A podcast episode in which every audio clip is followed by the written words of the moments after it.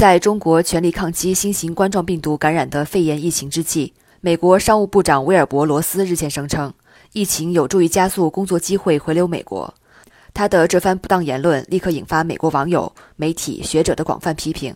福布斯网站资深撰稿人杰克·凯利发表文章说，罗斯的言论不合时宜，显得麻木不仁。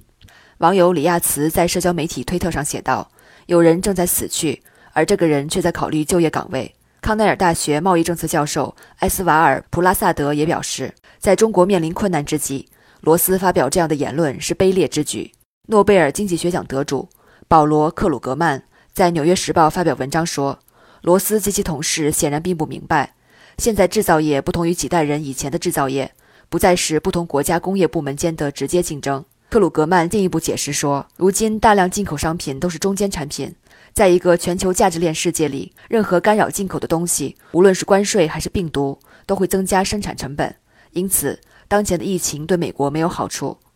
作为商务部长，罗斯长期是特朗普政府“美国优先”政策的支持者，是特朗普政府内阁中的贸易鹰派，主导了包括反倾销和反补贴调查、二三二调查、出口管制等在内的一系列贸易保护主义措施。针对罗斯的不当言论。白宫国家经济委员会主任拉里·库德洛否认美国将从疫情获益的说法。总统对中国的情况非常同情，他对媒体说：“我们只想提供帮助。”新华社记者熊茂林、金月磊，美国华盛顿报道。